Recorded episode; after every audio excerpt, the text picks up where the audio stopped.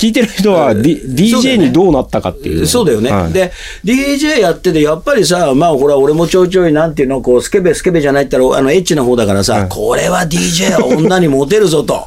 ね。それで、まあ、それも正直あったんだけど、これ、茶化しじゃなくて、やっぱり自分の好きな曲をかけて、あーはいの、お客さんを、やっぱり盛り上げたいなとか、お客さんと同じ気分で、なったら、こう、そういう、あの、時空があったらいいなと。うんだからやっぱ今でも、この66になって DJ やってる今でも、そういうタイミングというのがね、あるんですよ。この曲はいい曲だよって紹介してお客さんたちが気持ちよさそうに踊ってる。さらにその雰囲気で、俺はそのこう絵を見ると、こう自分もぐーっと抱きしめられてるような気分になるときもうね、今ずっと続けたらレジェンドだからね。る。いや、でもそんなことレジェンドにいただいて。流してて、あこの曲失敗したなっていうのはある？んですそれありますよ。そんなの、そんなのちょいちょい。ちょっと今、ふと思っいやいや、た。そうそういうのガンガン言って、うんみんなそんなのないよって言うんだけど、それ嘘だから。みんなあるから、そんなの。で、毎日どっかしらにあるから。あー絶対あるあるあるある。うん。そうそうそういや、。だけどさ、私思うんだけど、うん DJ やってる人って本当にね、IQ 高いんだなと思うけど、だって回しながら、一日今日はこの曲をかけて、この曲をかけてこうするぞっていうスケジュール立ってくるわけじゃないじゃん。やっぱりその時のノリとかなんとかで、に何曲はか考えながらっていう。あと、できない人はもう今いろんな CD あるからそれをずっとかけっぱなしっていう人もいるけど、時々その CD をかけながらでもちょっとこれ一発入れようかとか、それを操作をするわけじゃん。うん。やっぱそうすると、やっぱり IQ 高くなかったら、ついつい曲に聞きそびり聞いちゃって惚れてたら、あの、ぼーっとしちゃって、それずっと言ったら CD 終わっちゃうじゃん。いや、でもさ、それはさ、なんか、それ関係ないと思いますよ。だって俺ができるんだもん。ちょいちょい音楽好きでパーでもできるんだよ、それは。こんだけね、でも詳しくい。ない、音楽に詳しくない、曲に詳しくないとダメですよね。いや、あのね、そこもあるんだけど、実は、えっ、と、DJ の中で何の曲を聴いても、ね、パッと全て答えられる。プロデューサーが何々とか、な1900何十何年のこれ曲でとか、うん、この曲の前にはこれ誰とこれが作って、どこのスタジオで作ったよみたいあな。ーそうやって答えられる人もいれば、そうじゃなくて、ちょっと俺みたいに、この曲を、この曲をかけて、やっぱりお客さん盛り上げたいなっていう人もいれば、まあそこのね、心の内の中身はね、みんな違うと思う、俺は。うん、全部違うと思うよ。うん。え、でもリクエストとかで、この曲かけてくださいって言って、知らない曲とかあるんですか？うわあ、ありますよ。あ、それあるあるある。で、その時は知ってるような顔して、あ、ごめんね、今日それ持ってきてないんだよね。う んもう、いや今日はそれちょっとかかんないと思うよって。じゃあ紙に書いといてねって、わざわざお客さんに紙に書かせといて、で、これポケットで家で調べるの、えーと、これなんだったっけな？あ、なんだこれ持ってるじゃないかみたいな。ってことは、持ってても、忘れちゃってる曲もあるわけですよ、結構。やっぱ好き嫌いも出てくるんですか？それ大嫌いな曲が嫌いだね。もうかけたくない曲がいっぱいある。でも大好きな曲もいっぱいある。あの、昔のさ、その、まあ、DJ ってさ、レコードじゃない？で、あはいリクエストがあると、やっぱそのリクエストの、こう、答えるがために、その今かけてる曲とそのリクエストと全然違うと、なんとなくこう、リズムから何から何まで持ってってかけたりするわけよ。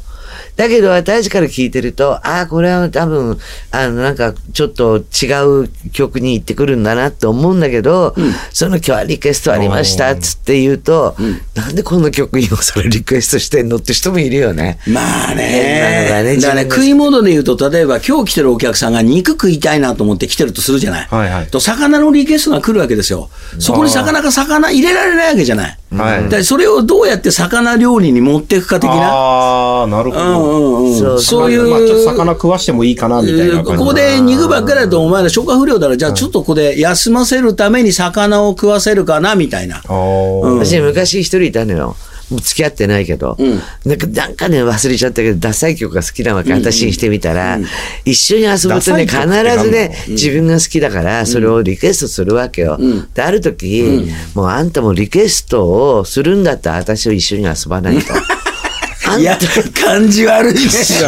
で、そもそも感じ悪いよ、それダ。サい曲ってどういうくくりなんですか？なんかね、合わないのよ。そのお店のお客さんとか、すべてにおいて合わないわい。や、でもそれ向こうも言ってるよ。私はね、この曲好きなのに、なんであんた嫌いなのよって。だそれ一緒だからねそ。れでリクエストするでかけてくれると、お客さんがもうね、踊ってたのがもう全然点々バラバラで休もうかになっちゃうけえ、ど、その場毎回そ所とかお店によってうん、なん、なんですか？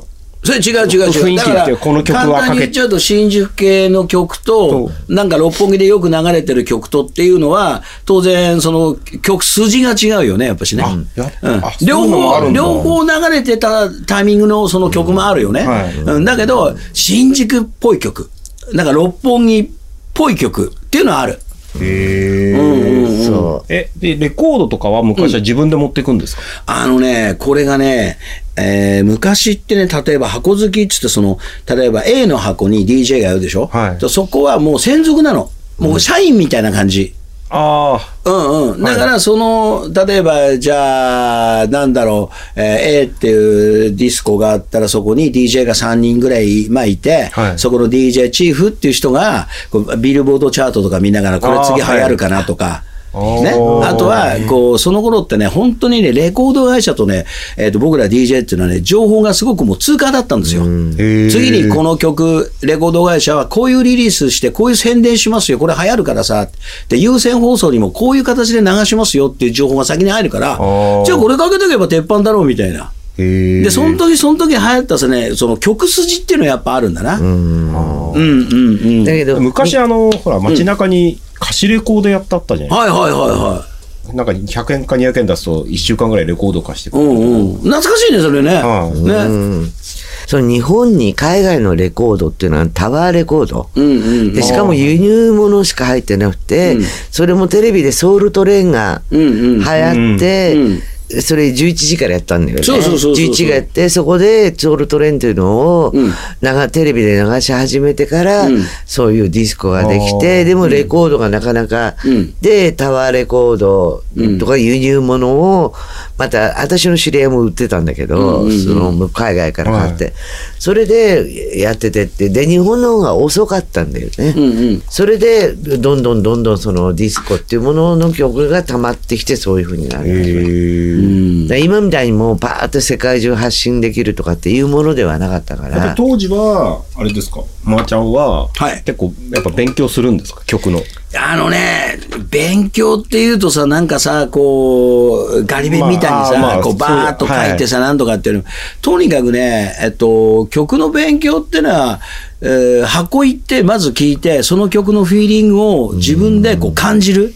それがまずの勉強なんだよね。うん。じゃないと使い方がわからないじゃない。はいうん。じゃあそうそう。社会人になって、うん最初に、うんまあ、学校も行かなくなって、うん最初はどこのお店だったの？えーだから、愛に愛からとりあえず、あの、赤坂のスーパーコップス。あ、スーパーコップスね。うん、スーパーコップス行ったり、うんうんうんそれからなんかあっち行ったりこっち行ったりして、それで、錦糸町の小さいディスコとかあったのよ。グリーングラスって言うんだけど。はい、ない知らない知らないそれはもう禁止だから皆さんは多分来ないと思うんだけど、まあ俺なんかほらどっちかっつうとね、葛飾柴又生まれだからあっちの方だからね。うん。あの、まあ、えーなんかお声掛けいただいて、で、そこでやってて、それから、えーっと、98年ぐらいかな。あの、赤坂にね、シンデレラって店があったんですよ。ああ、あったあった、行ったこと。そう、そこはやってた。うん。ああ、シンデレラね。そうそうそうそう。そう時代が変わってって、そのシンデレラにいた頃っていうのは、あのまだ調整 兵制度っていうのがあって、船がこっち着くわけですよ。兵隊がこっち着くわけ、し仕事しにね。はいそうすると、そいつらがもう丘に上がったカッパで、とりあえずもうブラザーたちがいっぱい黒い音楽をかかってるとこを見つけるわけですよ。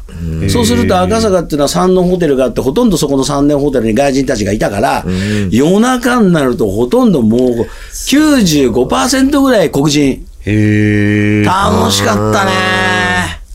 あの人たちやっぱり踊りが違うよね。いや、もう全然体の使い方、グルーヴ感が全く違くて。